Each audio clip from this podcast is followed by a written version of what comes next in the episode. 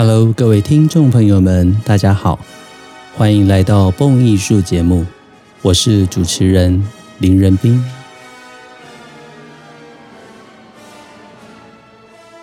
用耳朵阅读，以声音陪伴，是蹦艺术节目自开播以来的宗旨。功课我来做，音乐您来听，更是蹦艺术节目制作的坚持。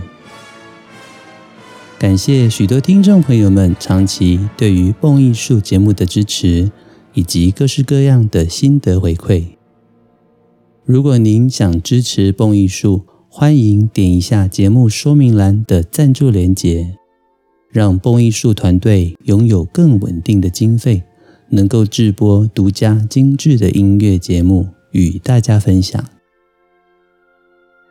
如果您想邀约蹦艺术，为您进行专题演讲，或者设计您专属的音乐讲座主题，也非常欢迎来信与我讨论。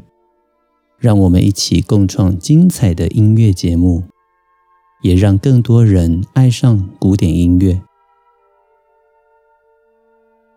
除了蹦艺术的 Podcast 之外，如果蹦友们想要认识，了解蹦艺术所有近期的音乐活动，都可以在我们的官方网站“蹦艺术”上面找到详细的资料。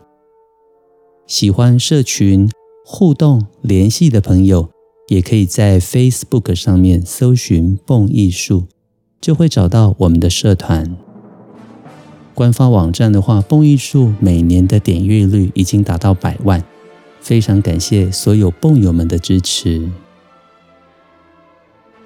最近我在蹦艺术社团里面分享了一个全新的课程，这是由我规划主持的蹦艺术周二讲堂。我将以人生不可错过的美妙音乐作为主题，以爱乐大众的观点出发，用轻松的方式为所有的朋友们带来最美妙的古典音乐指南。音乐的面向极其辽阔，除了古典音乐之外，也包括了电影音乐、影视的音乐作品、爵士音乐、流行音乐。这些所有的音乐，我们都说是时间的艺术，而音乐艺术最直接的呈现就在于声音。由于音乐的辽阔面向，也间接影响我们每个人的脑部活动很大。经由专家们的研究，当人们欣赏美妙的音乐而感动的时候，大脑的奖赏中枢会产生反应，分泌出多巴胺，给予我们愉快的感受。这种多巴胺就是我们每一个人快乐的秘密来源。各位有兴趣的话，可以 Google 多巴胺对于人体的重要性。在小的时候吃巧克力会带来多巴胺的快乐，成人之后，例如谈恋爱或者是碰到极其快乐的事情，还有听音乐，都会让我们的身体自动产生多巴胺。在蹦艺术音乐讲堂充满特色跟循序渐进的主题规划之下，您将会发现欣赏古典音乐。理解各种作品的类型，都将为您的生活中带来更丰富愉快的感受。您所需要做的，就是悄悄地埋下这快乐的种子，坐进讲堂里面，好好的欣赏由我为您带来每一场知识跟含金量满满的专属演讲。想要亲身参与蹦艺术音乐讲堂，人生不可错过的美妙音乐系列，大家可以在网络上搜寻“蹦艺术音乐讲堂”，人生不可错过的美妙音乐系列，就会找到这一系列的报名网址。当然，您在蹦艺术官方网站上面也可以找到相关介绍的文章。这一系列的实体课程将在明石音乐空间。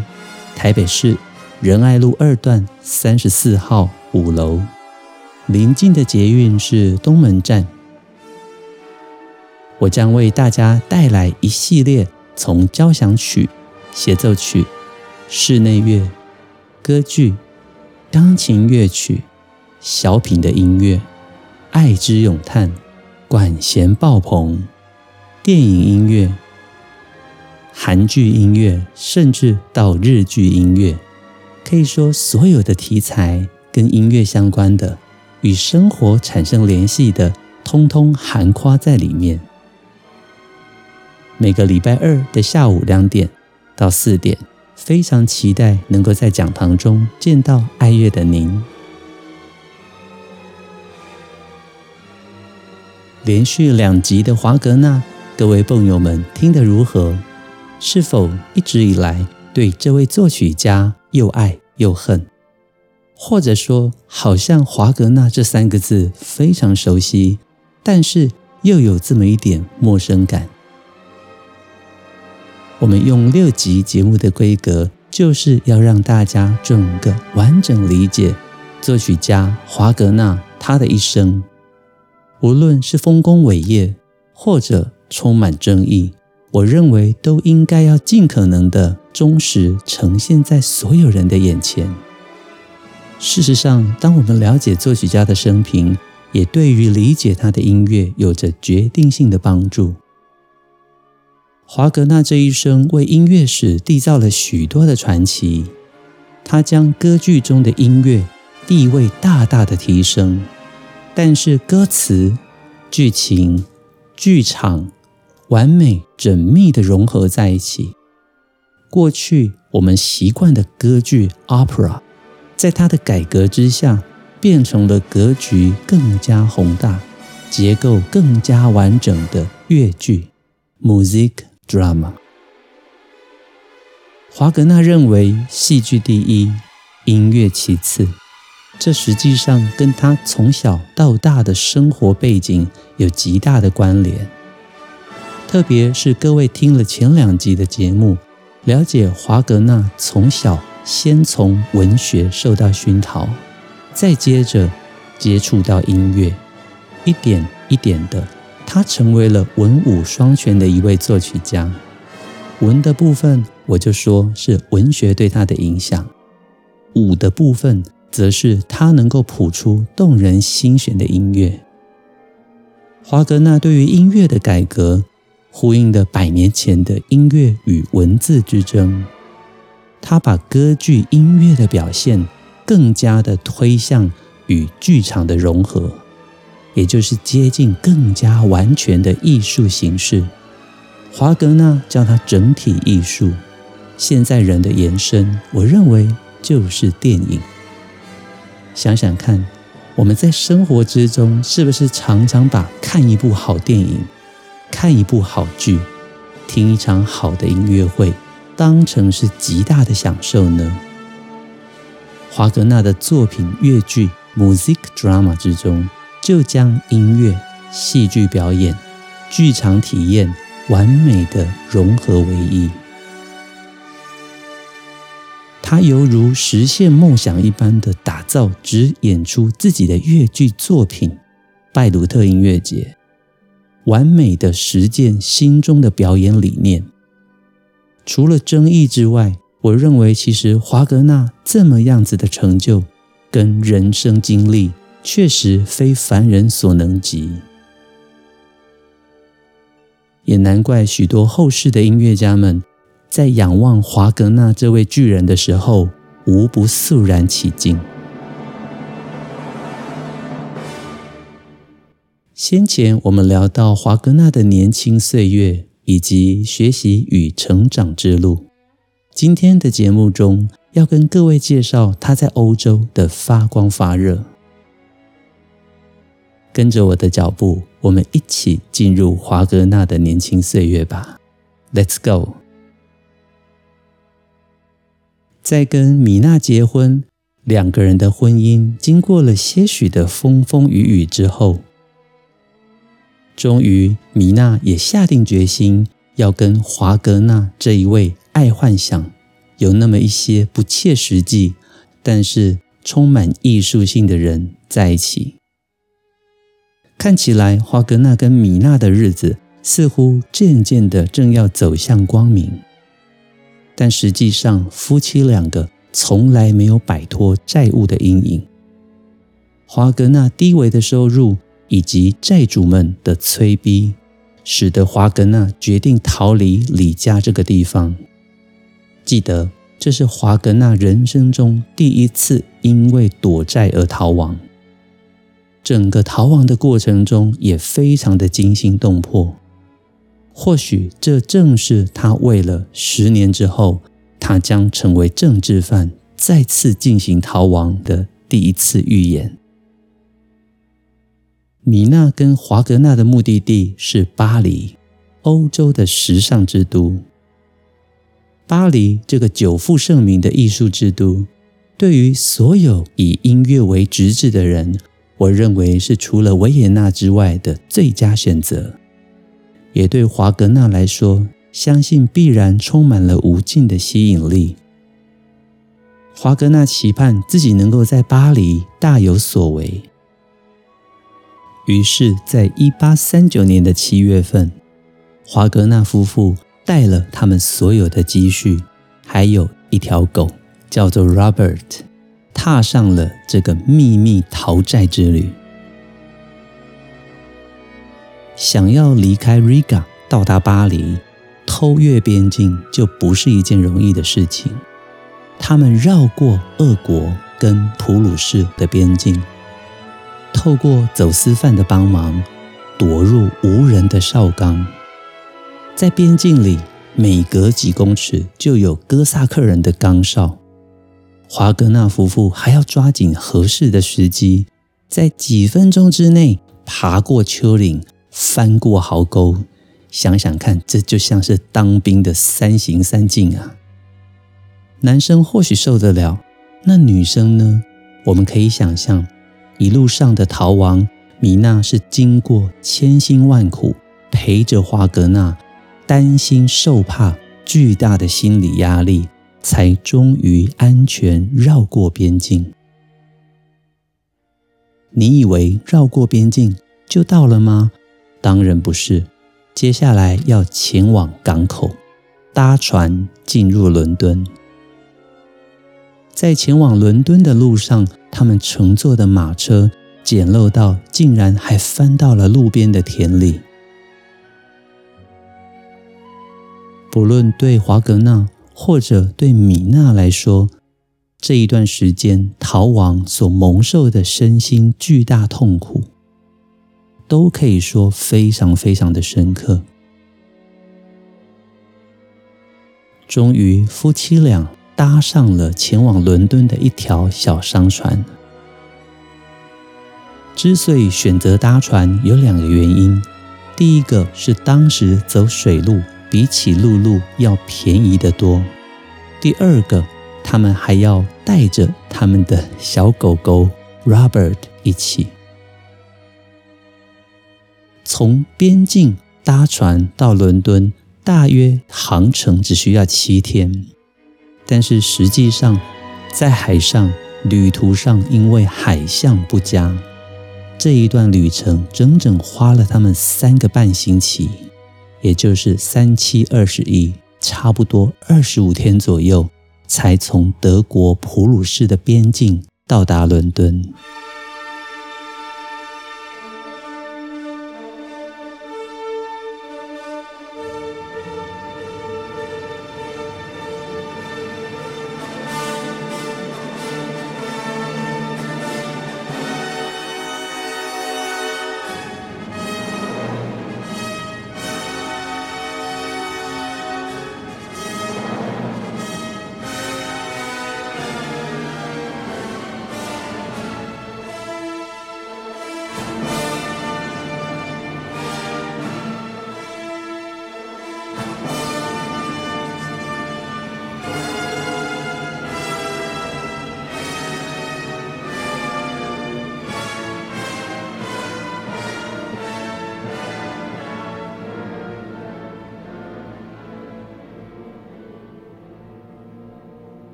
在这一段海上之旅，华格纳一行遇到了大大小小无数的暴风雨，差一点就命丧大海，最终到了伦敦。当华格纳的双脚第一次踏上陆地的时候，他甚至有一种重获新生的感觉。甚至因为喜悦跟幸福而觉得一阵晕眩，终于上了陆地了，太好了！到达伦敦之后，华格纳很快的将自己的作曲作品寄给了当时伦敦爱乐协会的主席约翰斯马尔特爵士，但是却石沉大海，始终没有得到回复。就这样，几个月的时间在伦敦消耗了过去，一事无成。到了八月份，华格纳、米娜跟他们的小狗 Robert 再次的乘船，终于从法国的北部进入法国。终于抵达法国之后，华格纳来到了以大歌剧 Grand Opera 闻名于世的欧洲重要城市巴黎。也见到了当时法国歌剧界最有名的作曲家麦亚比尔 （Giacomo Meyerbeer）。能够见到麦亚比尔，让华格纳心中无比的激动，因为他认为机会就在眼前。麦亚比尔其实非常盛情的款待的华格纳，甚至日后还帮华格纳写推荐信，协助华格纳的歌剧。能够重新的在德国上演这一部歌剧，就是华格纳的成名之作《黎恩记》。但是待在法国巴黎的三年期间，华格纳可以说仍然一事无成。虽然他努力的作曲，努力的希望为自己的作品寻找演出的机会，但是没有背景、没有人脉的华格纳。始终在巴黎无法真正的让自己的歌剧在歌剧院中上演。逐渐的一段时间下来，华格纳认清了，如果没有金钱跟背景，仅仅凭着麦亚白尔的推荐，在巴黎仍然不会有人理睬他。这个事实就像一个巨锤敲在他的头上。一阵目眩。为了生活，华格纳甚至经常在巴黎的城里面到处乱转，就是为了寻找赚钱的机会，来填饱自己跟米娜的肚子。贫贱夫妻百事哀，华格纳这个时候所面临的正是这样子的情形，在巴黎的贫困匮乏生活。使得华格纳不得不做各式各样能够赚钱的工作。他为许多的歌手写歌，有的时候也写稿子、写文字。只要能够赚钱的工作，他通通愿意去做。但是，尽管华格纳在巴黎的生活穷困潦倒，他的创作却未停歇。刚刚提到第一部让他真正走红的歌剧《Rienzi》黎恩记的最后三幕，就是他在巴黎最苦的这一段时间所完成的。在巴黎长达两年半，几乎是备受羞辱、贫困潦倒的生活，让他目睹了法国社会极为粗俗、逢迎拍马的风气，以及完全由有钱人。暴发户所支配的整个现实社会，我们可以说，这一段时间不仅仅影响了他日后的整个世界观，其实对于法国巴黎以及当时由犹太人们，譬如麦亚白尔所主导的法国巴黎音乐圈，这让华格纳心生厌恶。在几年之后，华格纳仇视犹太人的言论。他批评了麦亚白尔，也批评了孟德尔颂。日后的节目中，我们将会针对华格纳的反犹太歧视言论再为大家详尽的介绍。法国没有给予华格纳他想要赢得的名声与金钱，但是倒是交了几个好朋友。只是这些好朋友们没有一位能够真正提供华格纳绝佳的机会。于是，就在这万物复苏、树木碧绿、鸟儿歌唱的美好四月天，一八四二年四月七号，华格纳决定离开巴黎，踏上了返回德勒斯登的漫漫旅途。刚刚我们聊到，在巴黎的期间，华格纳完成了他的作品《李恩记》。回到了德勒斯登之后，陆陆续续的，除了《李恩记》之外，漂泊的荷兰人唐怀瑟、华格纳陆续的创作出来，也相继的都在德勒斯登完成首演。为华格纳赢得巨大声誉赞赏的，便是《李恩记》了。《李恩记》的故事说些什么呢？其实源自于一八三七年，英国作家。布尔维里顿，他所写作风靡一时的同名历史小说《李恩记》，前前后后，华格纳一共花了五年的时间创作这部歌剧。《李恩记》讲述了发生在十四世纪中叶的故事。罗马的贵族飞扬跋扈，无视法律，恣意妄为。以教皇的公证人李恩济为首的平民们团结了起来。李恩济带领大家跟不顾国家利益的贵族还有教士们抗争。最后，李恩济登上了护民官的位置。但是那一帮贵族们不甘心失去以前的权利。于是，他们相约在罗马庆典的时候要暗杀李恩济。一位贵族的儿子，姓名叫做阿德里亚诺 （Adriano），他因为爱恋着李恩济的妹妹伊蕾娜，偷偷地向李恩济通风报信，使得李恩济逃过一劫，免得被杀死的命运。许多的贵族被抓了起来，而且判了死罪。由于阿德里亚诺的求情，李恩济便释放了他们。结果被释放的贵族们违背誓言，居然还向李恩济宣战。李恩济带领武装起来的市民们，彻底的围剿了这些叛乱的人。因为阿德里亚诺的父亲也在战乱之中被杀死，所以他对李恩济变成怀恨在心。这个时候，新的德国皇帝选出了新的罗马皇帝，而李恩济对于这样子的人选心生不满，因此新的罗马皇帝就跟罗马教皇勾结，要铲除李恩济。这一个对手，反对李恩济的贵族们也趁机煽风点火，导致罗马产生了新一轮的战乱。李恩济也在这个时候被削去了他的教籍。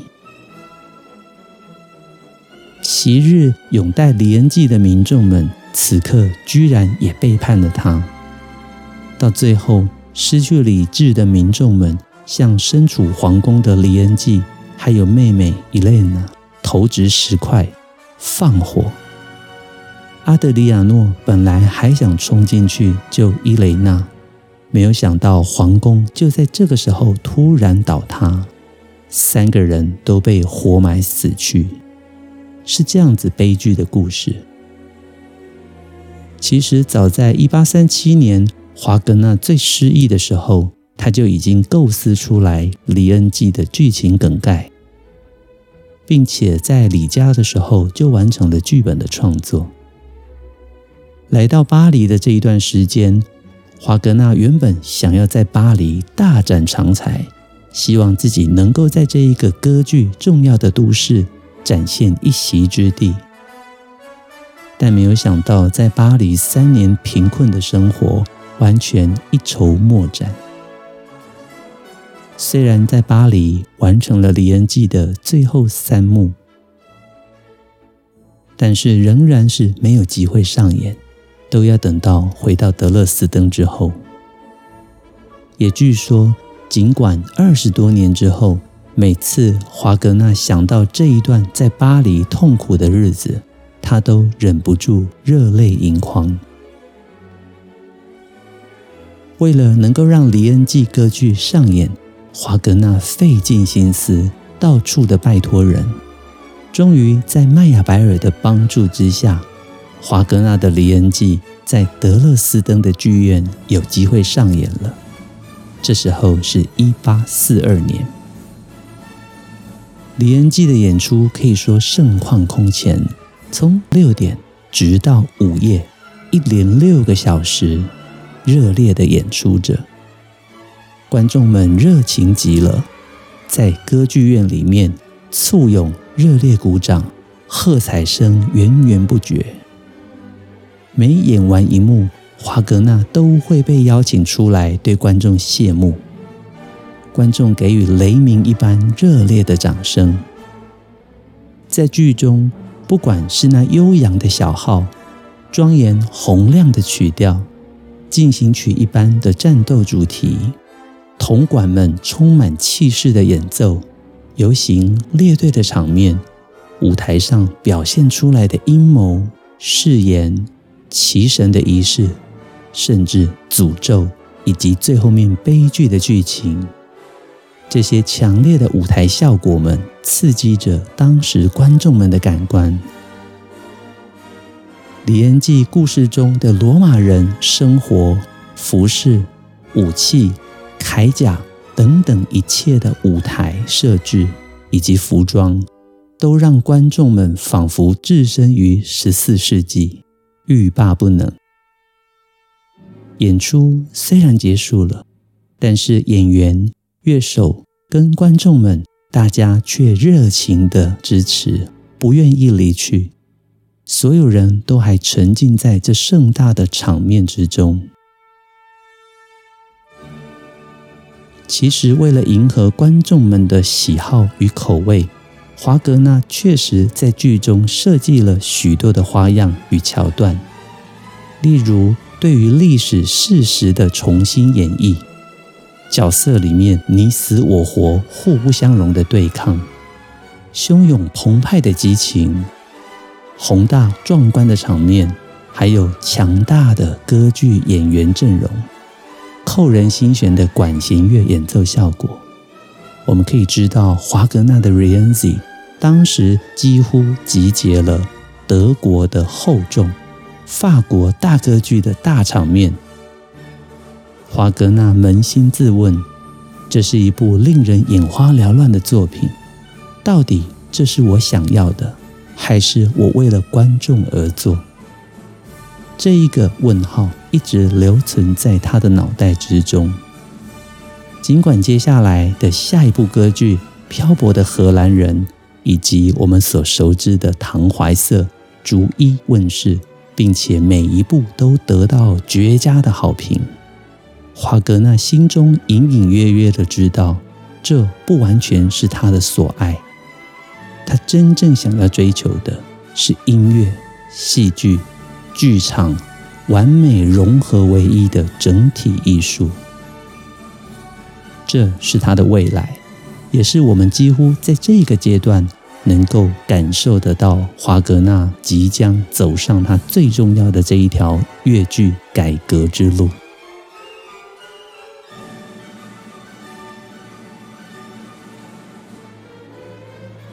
一八四三年二月二号，华格纳得到了德意志联邦国王的青睐，国王确定要封华格纳为皇家乐团的宫廷乐长。这是多么荣耀的事情，也让华格纳终于在一八四三年三十岁的这一年，感受到自己即将摆脱贫穷，迎来人生的第一段光辉时期。但是生活将如此的顺遂吗？华格纳的人生之后又将面临什么挑战呢？且待下一集我来为大家说分晓。今天讲到这边，相信各位对于华格纳职业生涯的前半段，巴黎的失意与落寞，以及重返德勒斯登演出他第一部大受欢迎的歌剧《李恩记》，有了清楚的认识。下一集的节目中，将为大家诉说更多华格纳在欧洲的崛起，以及他下一次的逃亡。今天的节目内容大家还喜欢吗？蹦艺术精彩的音乐跟内容，经得起时间的考验，更值得您一听再听，反复回味。也期待更多的爱乐朋友们随时加入我们蹦艺术 Podcast，可以加入蹦艺术的 FB 社群。也期待更多的爱乐朋友们赞助蹦艺术团队，让蹦艺术团队拥有更稳定的经费，能够制播独家精致的音乐节目与大家分享。点一下说明栏的赞助链接，就是对我们团队最大的鼓励。开卷古典音乐，让您的世界充满乐趣与音乐的芬芳。下一集节目，我们将带来更多的华格纳，敬请期待。我是主持人林仁斌，这里是蹦艺术，我们下周见，拜拜。